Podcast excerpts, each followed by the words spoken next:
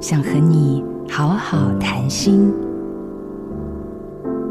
一个真正对你好的人，最在意的应该是什么对你有益，但对你有益的事，往往是逆着来的，是会不舒服的。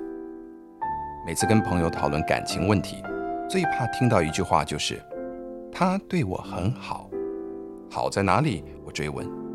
我去哪里，他都会接送。他纵容我的坏脾气。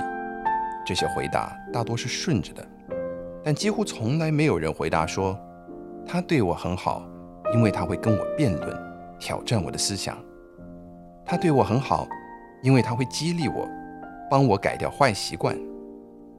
我们都像洋葱一样，随着与爱人的亲密度，摘下保护色和面具，内心的不安、旧伤。劣根性一一暴露，要不要把握这次机会做些改变呢？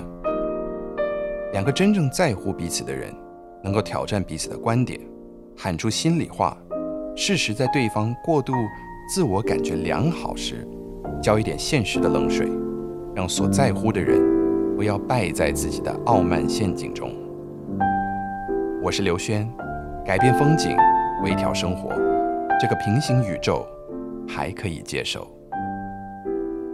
想要听更多正向心理学、抚慰人心的内容，欢迎收听我的另一个 podcast《刘轩的 How to 人生学》。